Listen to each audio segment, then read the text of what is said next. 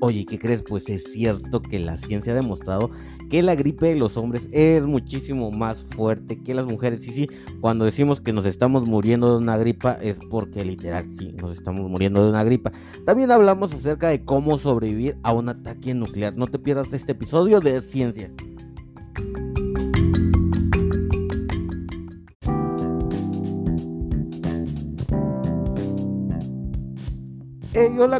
Me da mucho gusto poder saludarte. Yo soy Víctor y te doy la bienvenida a este episodio número 116 de Ciencia, donde vamos a hablar acerca de eh, cómo puedes sobrevivir a un ataque nuclear. Estamos al borde, no sé si no te habías dado cuenta debajo de qué piedra estabas, pero real, esa semana estuvimos al borde de que se desatara una tercera guerra mundial con la visita de Nancy Pelosi a la isla de Taiwán porque pues ya sabes que China lo considera, de hecho todo el mundo considera que eh, Taiwán es territorio de China, pregúntale a tu presidente en curso, pero ante la ONU se considera así, pero también estamos hablando de cómo puede sobrevivir a un ataque nuclear.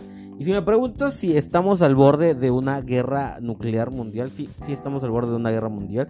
También te voy a hablar de uno de los problemas que aqueja de mayor manera a los hombres. Y es que a nosotros los hombres nos da más fuerte una gripa. Y sí, cuando te decimos que nos estamos muriendo literal, o sea, sí, literal, de una gripe, es porque sí, nos estamos muriendo literal de una gripe. Los síntomas son más fuertes. Y esto te lo demuestra la ciencia. Los síntomas son más fuertes que en las mujeres. Entonces, cuando un hombre te diga, eh, hombre, creo que lo pronuncié con V, hombre.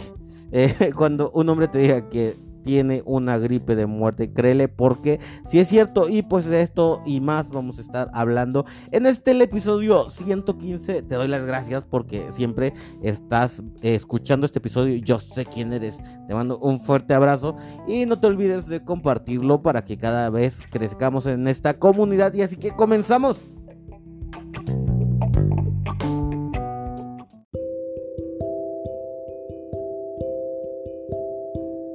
Tras la invasión de Rusia en territorio ucraniano, se han incrementado las preocupaciones, obviamente a nivel mundial, sobre el armamento nuclear que tiene el país gobernado por el presidente Vladimir Vladimirovich Putin. La última vez que se utilizó este tipo de armamentos fue en 1945, ya saben por quién. Estados Unidos lanzó las bombas nucleares sobre Hiroshima y Nagasaki una acción que supuso la rendición del imperio japonés y el fin de la Segunda Guerra Mundial. Bueno, al día de hoy Rusia es el país de lo que se sabe, ¿verdad? Porque tampoco sabemos exactamente los datos, es un dato que obviamente los países no lo van a dar con exactitud, pero se cree que al día de hoy eh, Rusia es el país que cuenta con más ojivas nucleares en su arsenal, aproximadamente, te comentaba que no es un dato que se sabe con certeza, eh, aproximadamente Rusia cuenta con 5.977. Sí, yo también quedé así como tú cuando me enteré de ese dato, pero cuenta con 5.977 ojivas nucleares, o sea, bombas nucleares en todo el planeta, que no es mucho porque pues Rusia no tiene muchas bases nucleares en todo el mundo comparado con Estados Unidos. Bueno, pues 1500 de estas ojivas nucleares estarían pendientes de ser desmanteladas, que fueron las que se acordaron que se iban a desmantelar después de la caída de la Unión Soviética. Pero 4477, que si no te parece mucho, pues ah, no sé, no sé qué pasa por tu cabeza, pero 4477 ojivas todavía estarían disponibles para su uso. Esta realidad ha elevado el porcentaje de búsquedas en Google sobre la palabra ataque nuclear. Pues básicamente para obtener información de las consecuencias que tendría un ataque de dicho calibre en la humanidad. Y bueno, te voy a poner en contexto, y es que no se puede atacar a Rusia con un ataque nuclear sin que tenga consecuencias para todo el mundo. Y el detalle es que hay un sistema que se conoce como la mano muerta, que activa automáticamente el lanzamiento de misiles de Rusia. Es decir, si Occidente ataca con una bomba nuclear a cualquier ciudad importante, bueno, a cualquier ciudad de Rusia, parte del territorio de Rusia, en automático el algoritmo va a si se llegara a destruir, eh, el algoritmo se autoprotege. Es una, un comienzo de Skynet y el algoritmo realiza un lanzamiento. Lo peligroso aquí es que no sabemos y Estados Unidos no sabe en qué parte de los océanos se encuentran los submarinos que están cargados con ojivas nucleares. Entonces, por ahí eh, no se puede atacar a Rusia, de hecho no se puede, literal,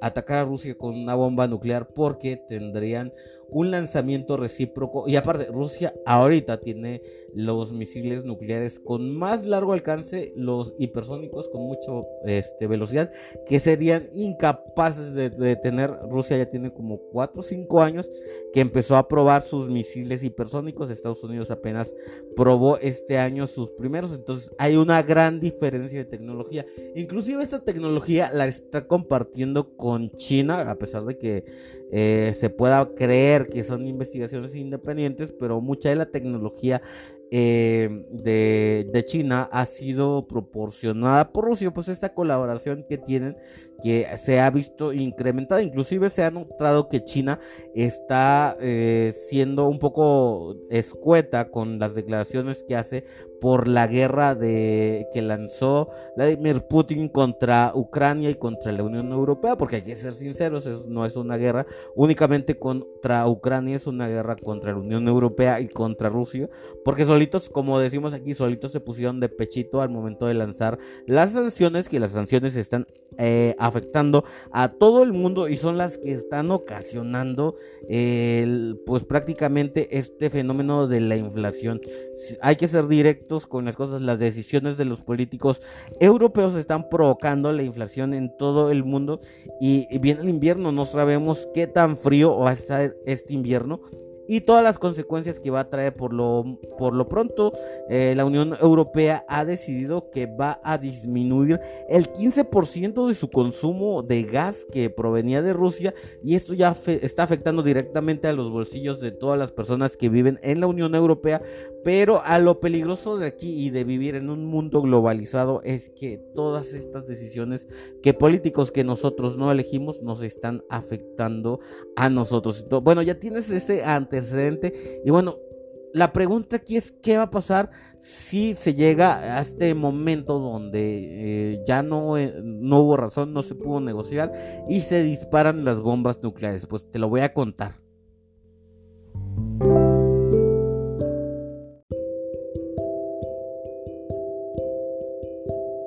Bueno, y es que esta información la recopilé de los Centros de Control de, y la Prevención de Enfermedades, o sea, los CDC de Estados Unidos, y ellos aseguran que una, un disparo de una bomba nuclear eh, contra América o con, bueno, una guerra, una tercera guerra mundial en general, tendría un resultado, pero que sería devastador. Y pues tendríamos un tiempo bien corto para tomar las medidas críticas que nos ayudarían a salvar nuestras vidas. De entrada debes saber que morirían millones. Entonces aquí lo importante es tener una planeación de antemano que cuando suenen las alertas, los misiles hipersónicos tienen un increíble alcance y tienen una velocidad que serían minutos en los que cayera el primer misil después de ser detectado. Entonces, en las primeras horas después de la explosión nuclear, suele ser la, obviamente, la más crítica. La mayoría de las personas ni se darían cuenta. Entonces, eh, tendrían al menos para ser efectivo refugiarse 24 horas antes para que pudieran sobrevivir porque una vez que se lance el primer misil hipersónico con una cabeza nuclear, nadie tendría oportunidad de salvarse. Entonces tendríamos que estar muy pendientes de la escalada de las declaraciones.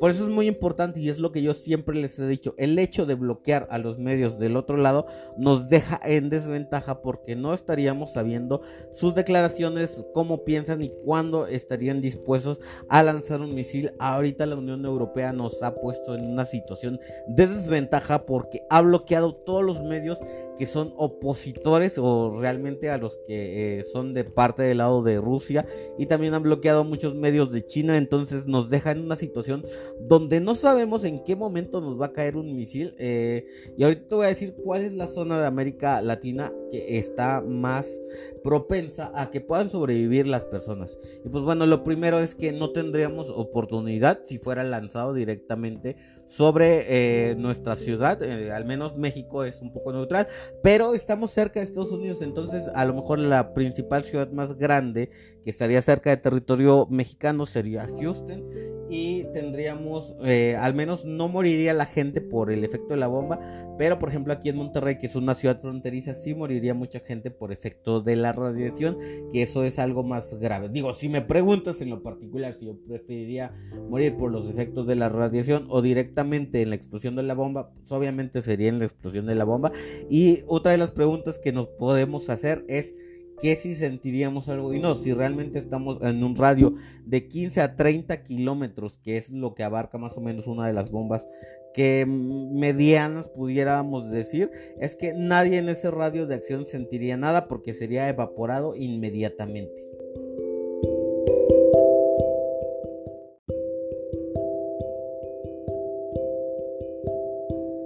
Bueno, y es que no es para espantarte, pero sí para preocuparte porque muchos lugares no estarían exentos de ser contaminados con la radiación, ya que los vientos, como sucedió en el caso de la explosión de Chernobyl, estarían contaminados. Inclusive si no te llegara la onda expansiva o la onda de la explosión, tendrías mucho riesgo si estuvieras dentro del radio de acción o dentro del radio que estaría arrastrando los vientos. Por eso ahorita te estoy hablando de que hubo mucho riesgo de eh, la contaminación a nivel mundial de partículas radiactivas durante la Segunda Guerra Mundial y durante la Guerra Fría.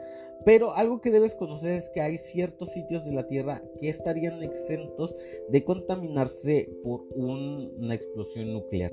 Y es que hasta hace poco Islandia, tierra de vikingos, se consideraba como un destino que sería predilecto para refugiarse en caso de una tercera guerra mundial.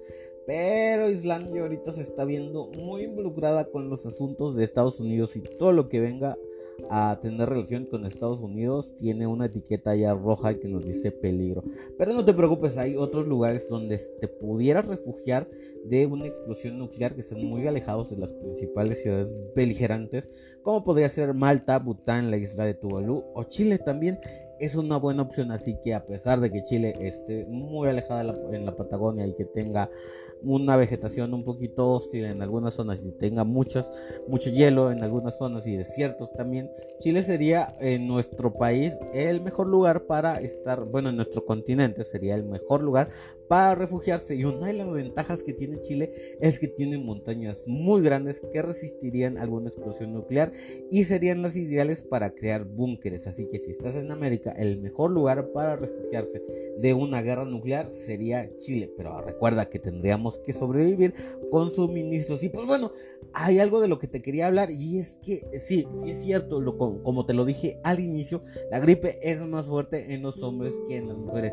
Y no me vayan a funar, es que en este episodio sí necesito hacer uso de los cromosomas XX y XY y subdividir en dos grupos, o sea, hombres y mujeres, para eh, determinar si en una población, o sea, en los hombres o en las mujeres es más fuerte la gripe. Y pues bueno, ya me ahorraron el trabajo y científicos hicieron esta investigación.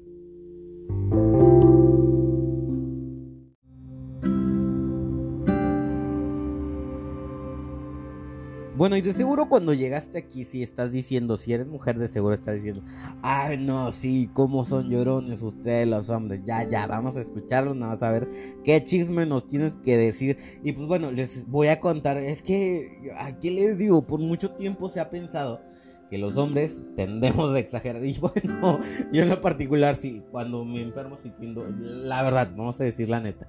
Y yo sí tiendo a exagerar cualquiera de mis síntomas, por ejemplo, cuando tengo una gripe. Pero recuerdo sí eh, que a mí en lo particular las gripes me dan no tan frecuentemente. La última que me dio fue hace como cuatro años y luego la COVID, ¿verdad? Pero eh, digo, en el caso mío yo ya estaba vacunado, fue muy leve. Eh, yo creo que ya les contesto, nada más perdí el sentido del gusto y fue algo traumático para mí porque ya saben que a mí me gusta comer mucho, yo creo que se nota. Y cuando perdí el sentido del gusto no quería comer nada porque nada sabía. Es que literal sí sabe a cartón todo. Pero algo que leí también es que perder el gusto, ya con que hayas perdido el gusto, ya date ganador porque quiere decir que te vas a recuperar rápido y que tu enfermedad no va a ser grave. La mayoría de la gente que ha perdido el gusto como primer síntoma del COVID eh, se ha recuperado muy rápido. Pero bueno.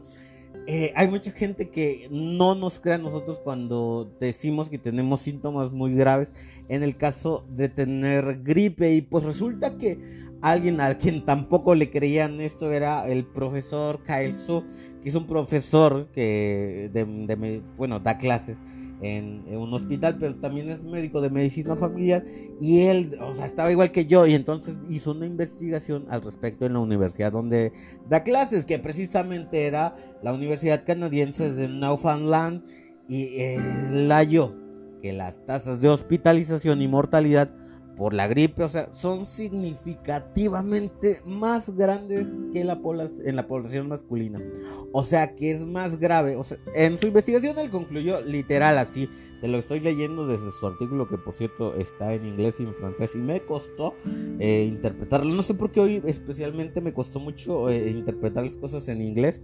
Y no pude leer otro artículo. ¿Qué les cuento? Es que estaba leyendo otro artículo donde eh, Rusia hizo las investigaciones. Rusia y, ay, no, está bien fuerte. Les voy a hablar de este episodio más adelante, pero resulta que Rusia concluye en sus investigaciones y si están bien fundamentadas que Estados Unidos estuvo detrás de la manipulación de los virus de influenza eh, en los, ¿cómo se llaman estos animalitos? Ay, se me acaba de olvidar, en los murciélagos y que hubo manipulación de la influencia de estos para provocarle a los humanos. Ahorita se va a armar el pedo bien grande y si quieres escríbeme y voy a hablar de esta, este nuevo artículo que de hecho está publicado, no recuerdo exactamente cómo se llama el journal, pero si ahorita vas y lo buscas hay muchísima información de eso en medios que no sean medios occidentales, porque recuerden que en el episodio anterior yo les había dicho que los medios de comunicación son guardianes de los intereses de los grupos que se encuentran gobernando. Entonces, en este momento de este lado del mundo no está saliendo nada de eso, pero las investigaciones han concluido que en varios laboratorios de Rusia, laboratorios biológicos, digo, de Ucrania, perdón, me van a manipular este audio para que diga algo malo o se relacione con, bueno, X. Entonces, ojalá me lo manipularan para que yo fuera así como trend, ¿verdad? Pero el detalle es que se encontraron en muchos laboratorios de Ucrania, las ucranianas, que estaban haciendo pruebas biológicas con virus de influenza en murciélagos. Entonces, yo creo que esa es la información que debes saber. Tú te imaginarás lo grave que es. Y una de las cosas o las metas que está buscando el USAID, que fue el organismo que se involucró en guerra biológica de Estados Unidos, por supuesto, era retrasar o inhabilitar el crecimiento de China. Y pues bueno, te dejo con esto. Espero que te haya servido esta información. Y sí, cuando te digan que un hombre tiene síntomas más fuertes de gripe que una mujer, es porque, bueno, es que las mujeres son más resistentes o son capaces de hacer malabarismos cuando están enfermas o es que tienen mm, síntomas menos graves. Pues realmente todavía no se sabe, la investigación va para largo, pero sí es cierto que mueren más hombres por síntomas de gripe, que eso pudiera estar relacionado también con las actividades que realizamos, ustedes saben, y también los antecedentes de... Eh, ¿cómo se llaman? Hipertensión, de obesidad, pero bueno, hasta ahorita se ha concluido que sí, la gripe es más grave en los hombres, pero todavía no se saben las causas concretas. Y pues bueno, yo te voy a estar informando cuando se sepa esto y espero que te haya servido este episodio. Me da gusto que hayas estado el día de hoy aquí escuchando y nos vemos en el próximo. Recuerda que me puedes escribir para saber o bueno, para pedir que hablemos de un episodio en específico y nos vemos en el próximo. Ayos, bye, corto.